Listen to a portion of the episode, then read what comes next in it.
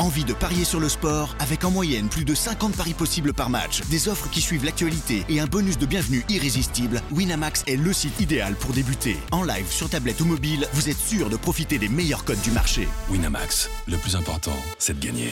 Les jeux d'argent et de hasard peuvent être dangereux. Perte d'argent, conflits familiaux, addiction. Retrouvez nos conseils sur joueurs-info-service.fr et au 09 74 75 13 13. Appel non surtaxé. Do you want to be a fighter? RMC. There's only one Tyson Fury. Fighters Club. I'd like to take this chance to apologize to absolutely nobody. Alexandre Herbinet. I am the greatest. Bonjour à toutes, bonjour à tous et bienvenue au 106e numéro du RMC Fighter Club. Un RMC Fighter Club qui remonte dans le ring cette semaine avec un gros week-end sur la planète box entre Tony Yoka à Bercy et la revanche Charlot Castano du côté de la Californie. Avec moi pour en parler cette semaine, on passe d'abord un petit clin d'œil à notre consultant box Suleiman Sissoko qui ne peut pas être avec nous aujourd'hui. Il est pour le, il a un problème, problème perso, rien de grave, hein, vous vous inquiétez pas à gérer aujourd'hui. Donc il pouvait pas être avec nous et on lui fait une grosse bise bien entendu.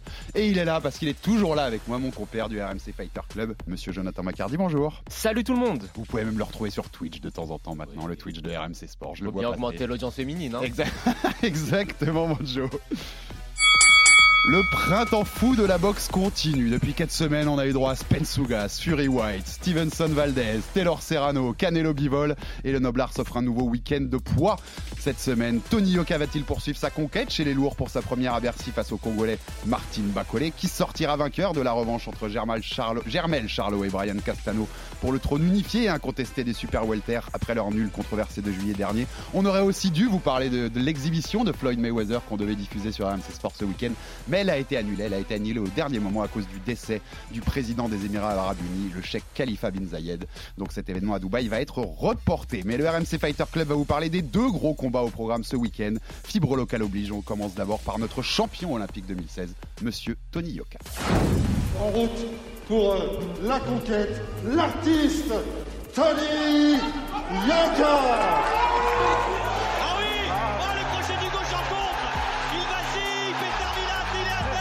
Focusing on his defense, and he gets clipped with a big left hook.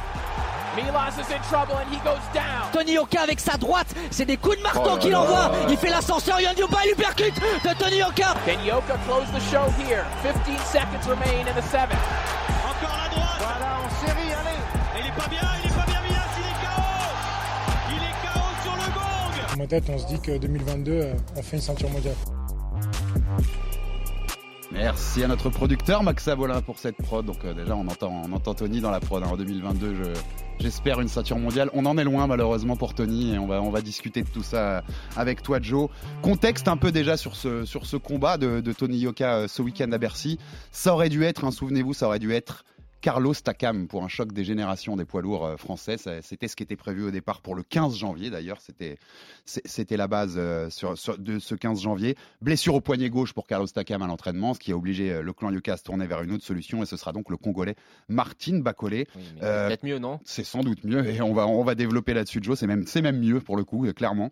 Euh, combat qui, avait, qui était aussi prévu le 15 janvier, mais reporté en raison de la pandémie, puisqu'il y avait à ce moment-là une jauge sanitaire et que le, le- le clan Tony Yoka et son, son promoteur Jérôme Abitboul n'ont pas voulu prendre le risque de me- remettre en question l'équilibre financier de l'événement avec, une, avec seulement 2 ou 3 000 personnes. Je crois que c'était 2000 personnes la jauge à ce moment-là euh, dans les tribunes.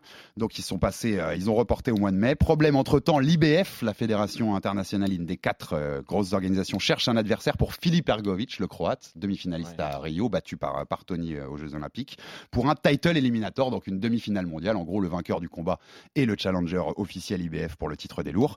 Yoka accepte, mais l'IBF décrète qu'il ne peut pas, car il est toujours engagé contractuellement avec.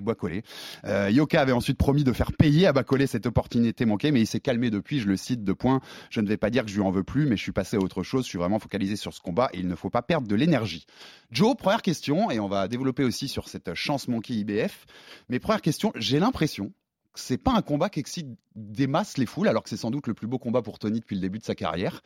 Comme cette impression qu'on commence à en avoir un peu marre, et tu sais combien j'ai défendu Tony ici euh, à ce micro, comme, euh, comme sur mes papiers sur RMC Sport, qu'on commence un peu à en avoir marre d'attendre les gros combats. Est-ce que tu as cette sensation, est-ce que tu as la sensation que le public commence à, à se détacher niveau intérêt de, de Tony Yoka? Bon, la première des choses, c'est de souligner que l'adversaire de Tony Yoka, Martin Bakoli, c'est un adversaire qui est extrêmement sérieux. Tout à fait. C'est un adversaire qui a perdu une fois contre Michael Hunter, qui est quand même un gros nom euh, de la division. Top 10 de la catégorie, Michael Exactement. Hunter, l'américain. Il a de- ensuite re- rebondi avec six victoires d'affilée.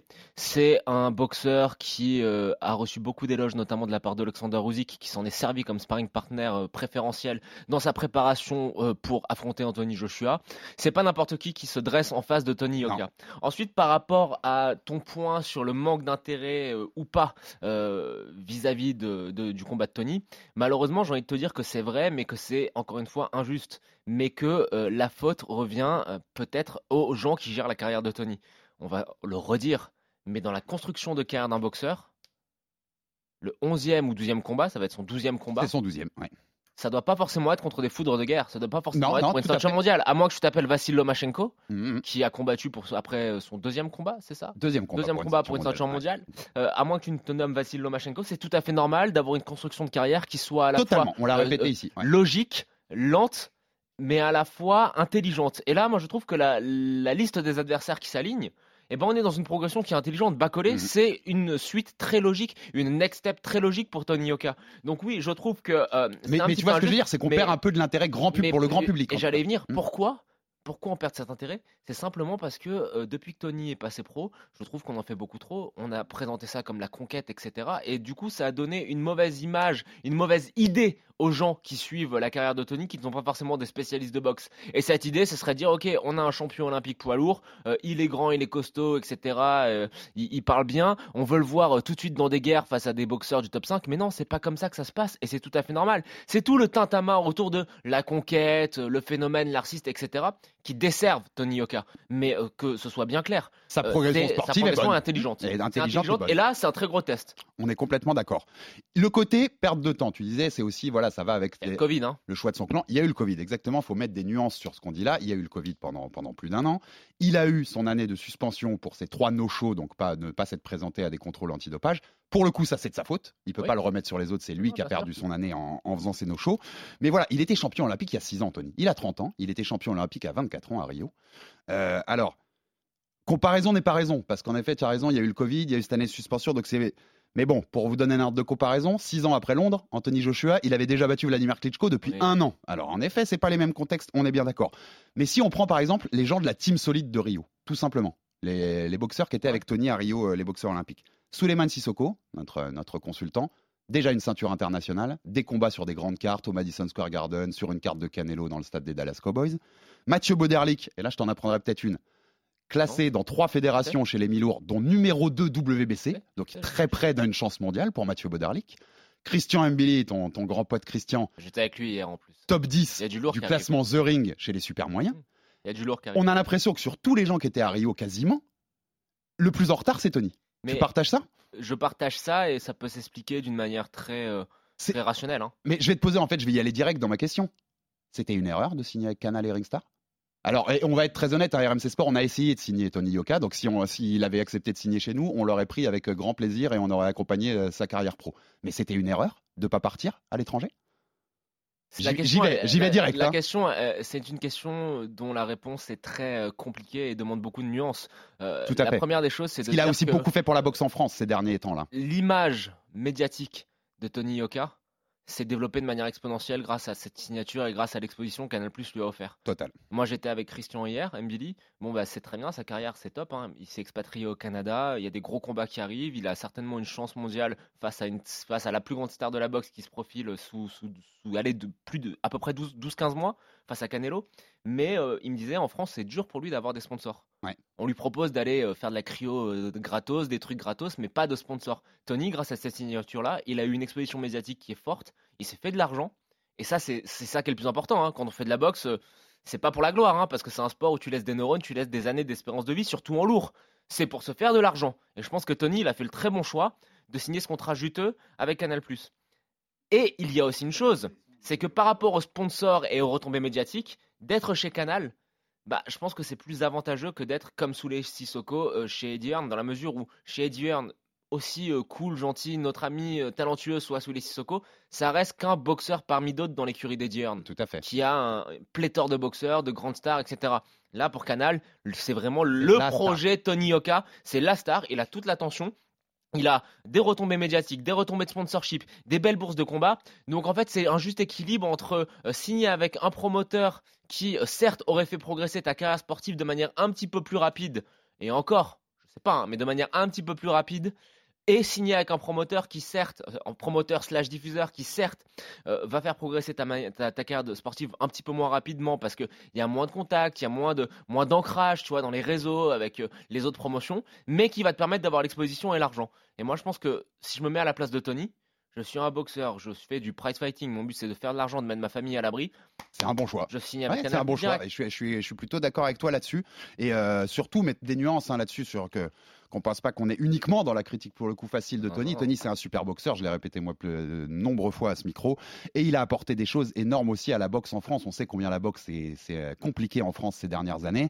Il nous a fait des très belles soirées. hein. Il a boxé à la Défense Arena, il a boxé au Zénith à Paris, il a boxé au Dôme de Paris, le Palais des Sports aussi. Il a boxé à Nantes plusieurs fois à la H Arena. Il a boxé à Roland Garros en septembre dernier. Souviens-toi contre Peter Milas. Là, c'est sa première à Bercy, ce qui est Il fait beaucoup pour la boxe. Il fait beaucoup, pour la boxe en France. française, En tout ouais. cas, c'est celui qui peut le faire le plus. Et ça, il a toujours assumé. Et bravo à lui parce que vu l'état de ce sport chez nous, euh, c'était quand même Euh, compliqué. on, va, on va pousser le, le raisonnement un peu plus loin, si tu me permets. Christian, admettons, euh, il a son combat contre Canelo. Il bat Canelo. Soulet prend la ceinture de Sakaté. Ok? Bah, Ça sera bien, mais ils seront toujours moins connus que Tony en France. Ouais, ah bah bien sûr, bien entendu, Ouais. bien entendu. Je suis complètement Ils d'accord. pourront avec toi. toujours descendre les Champs-Élysées sans se faire reconnaître. Et, et, et en post-carrière, Tony aura sûrement beaucoup plus d'opportunités en France par les- la, la popularité qu'il a fait grandir. Alors, on en parle aussi, progression sportive intelligente, comme tu disais, Joe, et bonne progression sportive avec ce Martin face. Hein. Euh, Est-ce que c'est le plus gros défi de sa carrière? En tout cas, Tony, il le pense. On va l'écouter et on est, je suis assez d'accord avec ce qu'il ce va vous dire. Ouais, une échelle différente, je trouve qu'on est, euh, qu'on est à peu près au même moment de notre carrière. ouais. Que, que ce soit lui comme moi, je pense que notre place elle est un peu plus haut dans les classements. Et donc on aura à cœur de le prouver samedi. Donc on peut dire que c'est un tournant ce combat pour vous deux Quoi qu'il arrive, ouais. je suis en forme, j'ai fait un très gros camp d'entraînement. Vraiment, j'aurai à cœur de vous le montrer samedi. Je pense vraiment que ça va être mon combat euh, le plus dur, en tout cas en termes d'adversaire, depuis le début. Mais, euh, mais je pense que voilà, ça va être celui où aussi je me sens le mieux. Alors, euh, Joe, on se souvient des certains adversaires récents de Tony, les Petar Milas, Christian Hammer, Johan Duopa, Michael Wallish, Alexander Dimitrenko, même du David Allen, si je remonte un peu plus. Clairement, c'est le plus gros défi de sa carrière sportivement, Bacolé. On est d'accord? Et bien sûr, on est, comme je disais, dans une progression tout à fait logique de carrière, avec des adversaires qui deviennent de plus en plus compliqués. Et euh, c'est un vrai gros test. C'est pour ça que moi, je trouve, je suis un peu chafouin que les gens ne s'y intéressent pas plus que ça, dans la mesure où on va voir de quel bois et de quel matériel, de quel métal Tony est fait. Très franchement, c'est un boxeur, je le répète, qui, euh, voilà, on a entendu toutes les blagues. hein. Tony affronte des videurs de supermarché, des videurs de boîte, etc. Blagues sur lesquelles on a toujours dit que c'était n'importe quoi. C'était n'importe quoi, on est d'accord, euh, parce que c'est tout à fait normal. Tu regardes le, le début de carrière de Tyson Fury, c'était pas non plus des foudres de guerre qu'il a affronté, mais là, il a un vrai boxeur qui euh, va lui donner euh, un vrai test, lui offrir un vrai test. Et encore une fois, bravo euh, à Tony d'avoir accepté ce combat, bravo à son, son camp d'avoir fait ce combat, et surtout bravo euh, d'être un boxeur qui ramène des, des, des, des foules de Français à Bercy. C'est ça, c'est c'est quand même extraordinaire. Complètement, et on lui tire une nouvelle fois le chapeau là-dessus. Petit point sur Martin Bacolé, puisque tu en parles, Joe, mais qui est ce boxeur? Alors, vous avez un papier sur le site RMC Sport, où vous pouvez retrouver un peu plus en, en profondeur euh, qui, est, qui est Martin Bacolé.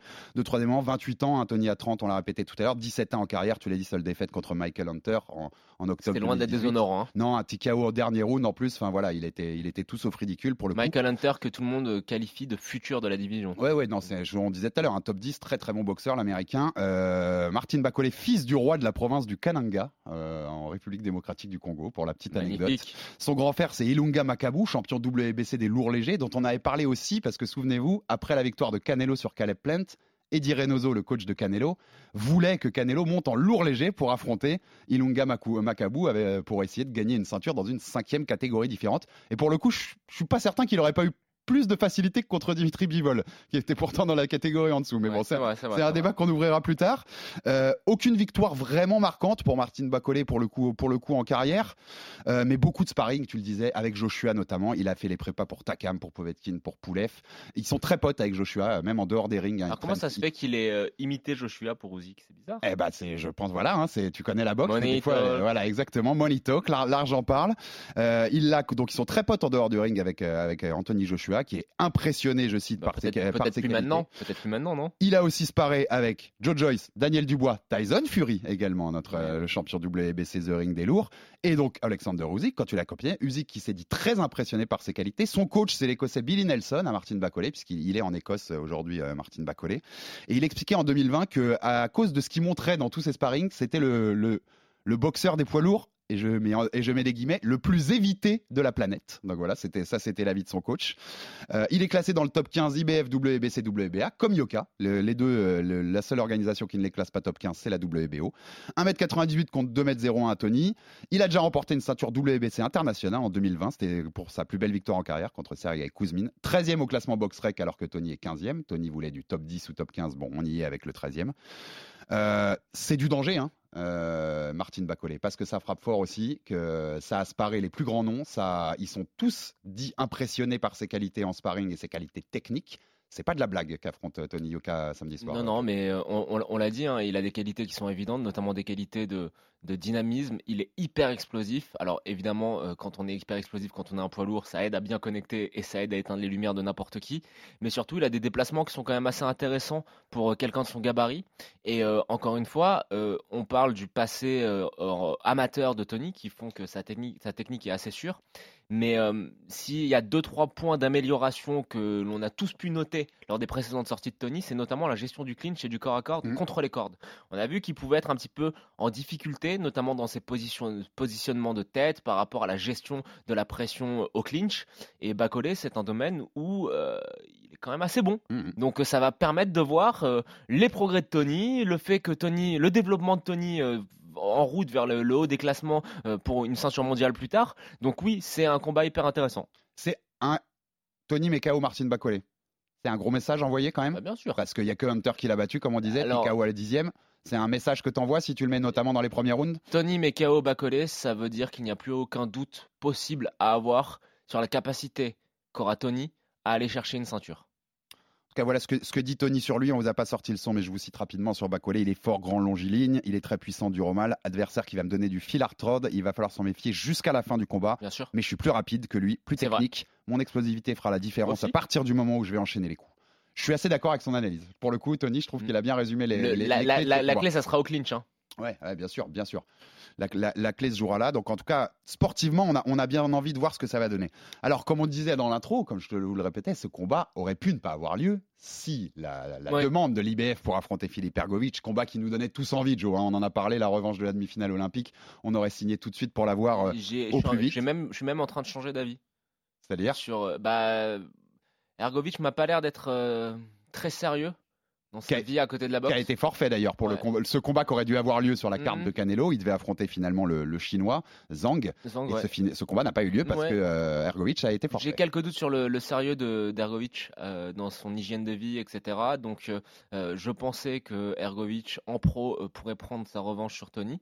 T'en es moins persuadé J'en suis aujourd'hui. beaucoup moins persuadé. Je pense que Tony Moi, je te dis, va je- me faire changer d'avis, mais j'attends de voir le combat contre Marcin Moi, Bacolé. je te l'avais déjà dit, mais je pense, que- je pense que Tony, chez les pros, a les armes pour battre, euh, pour battre un Ergovic. Non, tu m'avais pas dit comme moi que tu pensais que. Je pouvais penser, mais qu'il a les armes. Ergovic Je te dis pas que c'est gagné Ouais. d'avance, mais Ouais, il peut avoir les armes. Mais à l'époque, à C'était- l'époque, quand on faisait le promo, de le prono, on aurait dit. Ah, moi, j'aurais dit Ergovic. Je Mais là, ouais, ouais, ouais. Mais euh, il- en tout cas, c'était c'était un beau combat qu'on mais on, on avait répété que c'était pas de chance parce qu'en gros, quand l'IBF est arrivé pour lui proposer ça, il y avait déjà eu le report du combat contre Bacolé à cause de la jauge sanitaire, mais les promoteurs de Yoka n'avaient pas annulé le combat, ils l'avaient reporté. Donc contractuellement, il était toujours engagé avec Bacolé. Mais est-ce que c'est vraiment pas de chance? Parce que là, on va écouter Martine Bacolé euh, dans à l'entraînement public qui a eu lieu mardi, euh, reporter RMC Sport qui a été, qui. Et à l'écouter, eh ben, le clan de Tony n'a même pas tenté de joindre le clan Bacolé pour essayer qu'il s'écarte et de faire Ergovic. On écoute Martine Bacolé. Il a dit oui pour un autre combat alors qu'il avait encore un contrat avec moi. Il ne m'a jamais contacté pour négocier ni appelé mon équipe, donc on n'a pas compris pourquoi il avait accepté un autre combat. Il doit honorer le contrat. Il n'est jamais venu me voir, j'aurais compris, mais il n'a rien fait. Alors ça, je ne trouve pas ça respectueux. Jamais, même pas un coup de fil.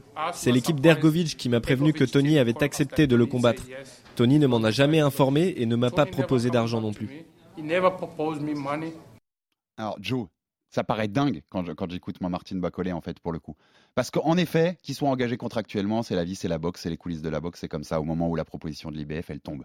Mais quand l'IBF a décidé que- qu'il était engagé qu'il- et qu'il prenait pas Tony pour Ergovic, Tony, il a tweeté derrière Je vais te faire payer ma Bacolé pour cette opportunité ratée. Et on apprend qu'ils leur ont même pas passé un coup de fil pour tenter. On sait comment ça se passe, ce qu'on appelle aux États-Unis la step aside money, c'est-à-dire te donner un peu d'argent pour que tu t'écartes le temps de qu'on fasse un autre combat, quitte à par exemple négocier que tu sois le que tu prennes le vainqueur ensuite. C'est c'est une faute professionnelle de pas avoir appelé le clan Bacolé pour rien que tenter. Quand on sait que c'était Ergovic pour une demi-finale mondiale IBF, l'enjeu était tellement énorme. Il y a une faute professionnelle là du clan Tony Yoka, Joe, ou je j'y vais trop fort là. C'est une faute professionnelle, clairement. Il n'y a pas de débat à avoir là-dessus. Après, moi, je, fais un petit peu le, tu remueur de, de Gadou.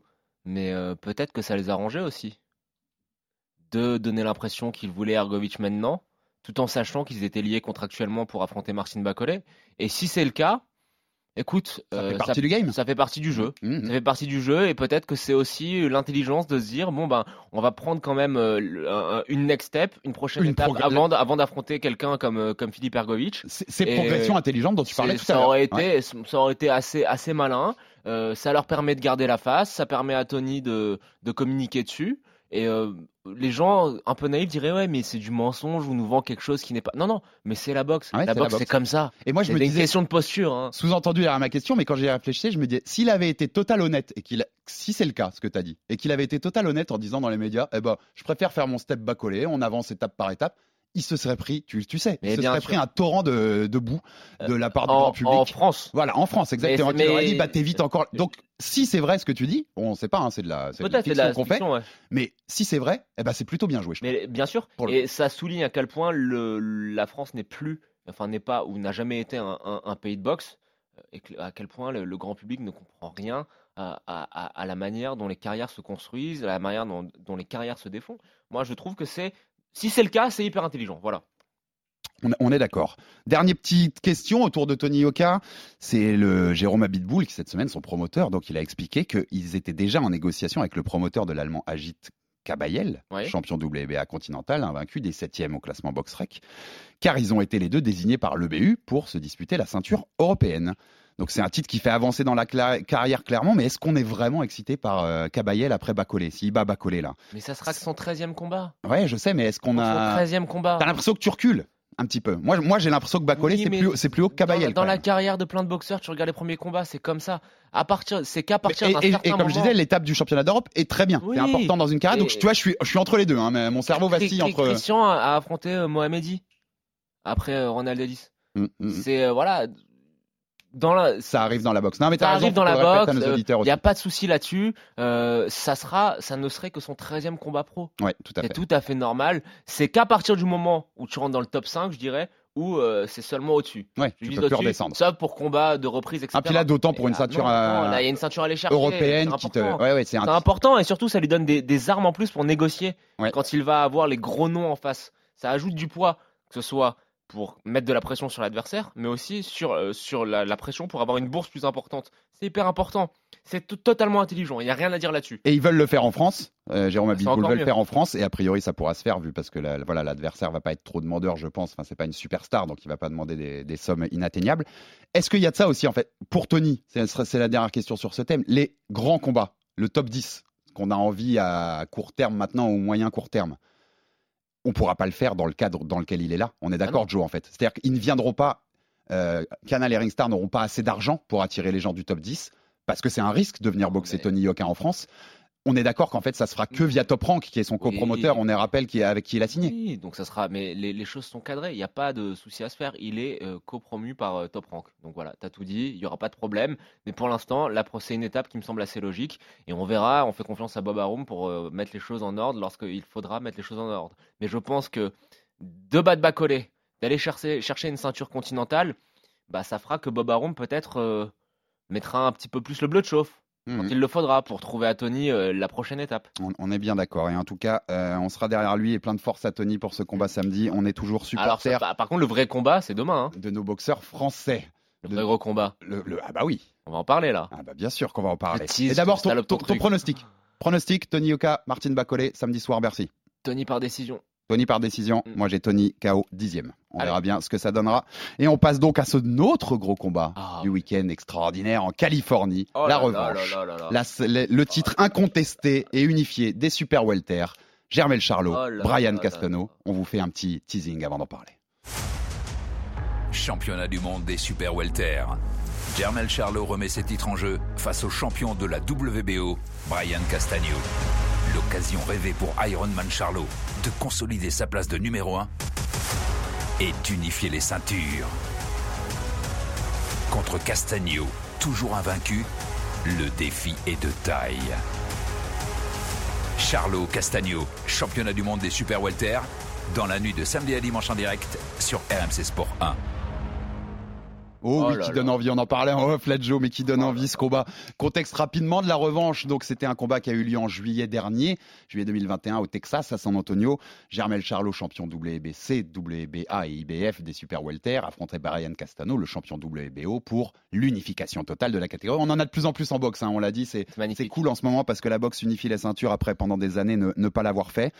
Euh, cette revanche donc. Elle a lieu pourquoi? Parce que ça s'est terminé sur un match nul avec une carte ubuesque de 117-111 en faveur de Germel Charlot, qui pour de nombreux observateurs, moi compris, et toi Joe aussi je sais compris, avait perdu ce combat-là. Brian Castano qui était une machine, c'est un- un- une machine à mettre des coups, il, il a un rythme incessant, il vous, il vous harcèle de coups, c'est Le, un dur le- le- le nul peut paraître logique aussi. hein. Le nul pouvait être logique. En tout cas, la victoire de Charlot, non. Et, et surtout pas 117-111 Ouais, pour le coup. Surtout pas 117-111. Donc il y a eu match nul. Il était chez lui, Charlot, puisqu'il est du Texas. Il est résident, il s'entraîne au Texas avec Derrick James et avec Errol Spence Jr. notamment. Euh, là, ça se fait à Los Angeles, enfin à Carson exactement, en Californie. Avec un peu plus de public latino, sans doute, donc ce qui va aider un peu Brian Castano à se sentir un peu moins à l'extérieur, entre guillemets. Euh, les deux auraient dû combattre en mars, puis il y a eu une blessure de, de Brian Castano qui a obligé à reporter en mai. On a même cru que ça allait s'écrouler cette revanche, puisque la WBO voulait avoir son challenger officiel et obligatoire, Tim Tissue, qui euh, il, il voulait pousser ce combat-là, mais finalement, on a réussi à négocier pour que ça se fasse. C'est une super revanche, hein, tout simplement. C'est un combat extraordinaire entre deux super boxeurs. Et on peut juste conseiller aux amoureux de la boxe de regarder. Ce sera sur RMC. Sport 1 dans la nuit de samedi à dimanche à sûr. 3h du matin. On peut juste leur conseiller de se lever, Joe. hein. Ouais, mais bien sûr. Non, mais c'est le, le rematch que tout le monde voulait voir. On a une vraie opposition de style entre deux boxeurs qui ont des qualités assez différentes mais assez complémentaires pour donner lieu à un extraordinaire feu d'artifice. Alors évidemment, euh, quand on parle d'un match nul, euh, la vraie question c'est de savoir quel combattant a le plus de, de place pour euh, justement faire les ajustements nécessaires Mmh. afin de prévaloir lors de la revanche. Et autant moi je donnais un très net avantage à Castano sur le, le premier combat, autant là, je me dis que euh, il y a quand même pas mal de petits détails faciles à régler que Charlot peut régler. Ouais. Euh, après on va voir. Alors c'est Vas-y, vas-y, mais, mais dis-moi, ça m'intéresse parce que j'avais des choses là-dessus aussi. rester à distance déjà, Mhm. arriver à ne pas se prendre ces, euh, ces, ces- ces avalanches de coups en fin de round qui font que bah, certains rounds vont plus à l'avantage de Charlot alors que les trois quarts du round ont été maîtrisés par, l'avantage de Castano alors que les, trois quarts du round ont été maîtrisés par Charlot. Je pense qu'il y a aussi le fait de ne pas trop se livrer. Il aura l'avantage en restant à distance avec ses coups bien longs. C'est un boxeur qui utilise de manière très efficace son allonge et euh, surtout de ne pas rentrer dans le combat de, de, de Castano. Le combat de Castano, ça va être de casser la distance et de vraiment travailler au corps, à la tête, mais à courte distance. Et ça, je trouve que Charlot, qui pourtant a le footwork pour éviter tout ça, c'est un petit peu trop euh, laissé griser par la, la bagarre et justement est trop rentré dans, dans, dans ça. Donc Totalement. voilà. Tu me tends la perche parfaite parce que ce que je voulais éviter, parce que toute la semaine, il a répété, je l'ai vu à plusieurs micros, Charlot, qui voulait, pour éviter la polémique, alors qu'il aurait pu se dire, bah, je, vais, je continue d'aller à la décision, hein, les juges sont en ma faveur, mais pour éviter la polémique, il dit, je vais chercher le chaos. Moi, je vais chercher le chaos, je suis un mec Mais qui met des chaos et je veux peut. chercher le chaos. Problème, c'est ce que j'avais vu moi sur ce premier combat. C'est quand il allait chercher ses gros coups, quand il essayait de mettre beaucoup de puissance, de rentrer dedans et d'aller à la bagarre, il se faisait contrer à chaque fois, Oui, Charlot. mais il je se pense- fait contrer. que c'est est-ce que c'est une erreur d'aller chercher Non. le chaos Est-ce qu'il faut pas juste faire ton combat sans forcément aller se dire, il faut absolument que je, l'éteigne? Parce que quand, quand tu as essayé de l'éteindre au premier, eh ben à chaque fois, il t'a contré. Mais moi, je pense qu'il y a une voie pour que Charlot mette KO Castano. C'est pas sur un coup, c'est sur euh, une accumulation de coups. Et je pense que euh, Charlot, si Charlot reste à distance, continue de toucher avec ses coups qui sont très longs, avec une utilisation optimale de son allonge, euh, Castano, les, les dommages vont s'accumuler. Et je pense que euh, Charlot peut aller chercher le chaos. Je pense que c'est vraiment son chemin. Après, le chemin de, de Castano pour aller chercher le chaos, c'est l'exact opposé. C'est casser la distance, Mm. rentrer euh, avec la garde haute et euh, tabasser, tabasser, tabasser euh, Charlot dans, dans sa propre, dans sa, dans sa cuisine. Et de toute façon, Mais- façon, Castano a dit la même chose. Il a dit je vais chercher le chaos, je veux éviter les juges parce que lui, pour le coup, il en a, Mm, été, bien sûr. victi- il en a été victime au premier combat. Et il a surtout dit, mais ça c'est très, voilà, c'est tout Castano. Après, il a hein. dit, je peux faire que du, il a dit, euh, je changerai pas mon style, je vais faire du Castano. Et puis Charlot, Ouais. il parle beaucoup. Il, parle beaucoup et euh, ça m'étonnerait pas de le voir euh, rentrer sur le ring et, et essayer justement de maintenir sa distance, de se contenter de toucher avec des coups très longs et de gagner une l'opposé de- décision. à l'opposé de ce qu'il Bien a dit. sûr, Ah ouais. il n'y a pas de problème là-dessus. Et, Après, et je te disais, Castano, il a dit, moi, je sais faire que du Castano. Oui. C'est-à-dire un gros rythme de coup, rentrer dedans et aller à la bagarre. quoi. Mais Donc, euh, je il, a- pense- il a pas d'autre chemin, Brian, donc il va, c'est le chemin qu'il va mais prendre quoi qu'il tu arrive. vois, le, le truc c'est que quand on parle de ce combat-là, du premier combat, je pense que Castano était au max de ce qu'il pouvait faire. Hmm. Et je pense que Charlot a Lui fait a des encore erreurs un step à tactiques. avoir. Ouais, je Fait suis des Charlot, Charlot a fait des erreurs tactiques qui euh, peuvent être facilement euh, réglées. Donc attention, très gros combat. Alors, il y aura la puissance. Castano est à son, était Oui, à son Castano est à Ah, je son suis là, max. je suis assez d'accord. Castano, il a, il a un game plan tout le temps. C'est je casse la distance, je vais dans la cuisine du mec et je le défonce. C'est ça. hein, On va pas. Il le fait très bien et il le fait de manière très technique. Parce que tu casses pas la distance comme ça en te jetant comme un bourrin. Il le fait de manière très intelligente. Charlot, lui, je le répète, il est trop rentré dans le combat de, Castano au premier. Et là, s'il est un petit peu plus discipliné, moi, je peux voir euh, un arrêt, une victoire par arrêt de Charlot au, au dixième ou au onzième. Alors l'américain Germel Charlot, frère jumeau bien sûr de Germal, hein, le Ouais. champion WBC des moyens, ils s'affronteront jamais, hein, même s'ils sont dans des catégories euh, par. Ils se parlent encore en ce moment ou pas? Oui, mais euh, ils sont plus dans le même gym déjà. Mais ils se, ils se reparlent. Je, je sais pas, j'ai pas de nouvelles dernièrement des, frères bizarre, Charlot. hein. Ils voulaient s'attendre dans la rue, se En tout cas, comme les rue. euh. Klitschko, hein, ils ont promis à maman que jamais euh, ils se retrouveraient dans le ring, donc euh, vous verrez C'est une jamais. vraie telenovela, Voilà, les vous, vous verrez jamais une opposition les Lions, c'est ça leur surnom. Les Lions, ouais. les- les- les Avec Germal qui, les euh, Twin Lions. Et euh, Germal qui est en course pour euh, affronter. euh, on verra. Ah bah aussi, bien sûr, il est dans le dans le la, la Dans le race pour Canelo, ouais. ouais, bien, Canelo, bien, ouais, bien clairement. entendu. Euh, alors il dit aussi, Charlot, une autre chose qui peut faire la différence avec le premier combat, il dit qu'au premier combat, il était victime de beaucoup de spasmes dans le bas du dos. Il avait des problèmes de dos à ce moment-là. Là, il dit qu'il est au top de sa forme. Donc ajustement technique possible à faire. Il dit aussi qu'il s'est amélioré là-dessus et qu'il sait là où il a fait des erreurs. Plus en forme. Oui, résultat, ça, ça on veut est- rien dire, ré- ça. non mais résultat, en effet, il nous paraît peut-être un peu plus favori que par rapport Non, au scénario du premier combat. Les, spécialistes de The Ring, on, le- on les cite des fois. euh, c'est vrai qu'avant chaque gros combat, ils font un, un article, euh, ce qu'ils appellent Fight Picks, où ils interrogent des spécialistes du milieu qui donnent leur euh, pronostic. Ils ont 12-8 pour Charlot. Donc il y, a- il y a plus de gens qui votent Charlot. euh, hein. Voilà, c'est très équilibré, mais il y a 12-8 Charlot. On est d'accord que oui. Si on a, voilà, si on se dit que le nul était légitime, même si nous on pensait plus Castano, mais si on se dit que le nul était légitime, il y a quand même une meilleure chance que ce soit Charlot qui ait fait les meilleurs ajustements d'ici là, comme tu disais, clairement. Il y a plusieurs choses à, à souligner. La première, c'est que j'ai l'impression que la majorité donnera toujours l'avantage au boxeur qui paraît être le plus technique. Mhm. C'est que Charlot, c'est le boxeur par rapport à Castano qui a peut-être le léger avantage en termes de technicité et de beauté à voir. Et qu'on aura tendance à défavoriser, entre guillemets, le mec qui va compter sur sa puissance. Mais le problème, c'est que Castano, sa puissance, elle est quand même euh, basée sur de solides fondations. Il a une belle boxe quand même. C'est pas juste quelqu'un qui se jette la tête la première. Et c'est un boxeur qui est intelligent. Il sait ce qu'il sait. Il sait ce qu'il sait faire et il cherche pas à faire autre chose. Donc ça, c'est toujours très très dangereux. Il a cette faculté à casser la distance qui peut mettre en difficulté n'importe quel technicien. Ensuite, euh, moi je rebondis sur le, le truc de euh, j'avais mal au dos, j'avais des spasmes dans le dos.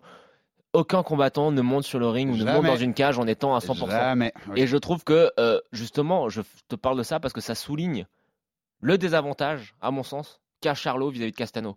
C'est dans la tête. La nervosité. Dans la tête. Dans la conf de presse hier, Castano lui dit pourquoi t'as l'air si nerveux Oui. quand tu me parles? Je pense que Charlot a quand même euh, parfois. euh, ah, on va reprendre une expression de no- notre ami Omar du podcast Octogone. Quand il regarde dans la glace, il voit peut-être autre chose. Oui. Et euh, je pense que il a, voilà, il, il a une tendance à avoir un petit peu le melon, comme beaucoup de très grands boxeurs, mais que ça, le problème intervient lorsque cela nuit à ta, à- à ta production dans le ring. Et je trouve que quand tu regardes la carrière de Charlot, il y a quand même pas mal de combats où on l'a vu euh, euh, commettre certains péchés d'orgueil. Et attention à ça. Attention à ça parce qu'en face, le mec, Castano, lui, euh, c'est un, voilà, il- Et, et- et un contrairement, à, guerrier. contrairement à Germal, Germel, il n'est pas invaincu. hein.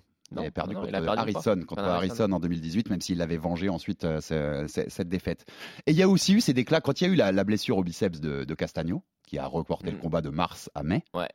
Charlot, il a clairement dit au micro, en fait là, euh, il est en train de nous faire une excuse et c'est il se, il se cache en gros parce qu'il a des parce qu'il se dope.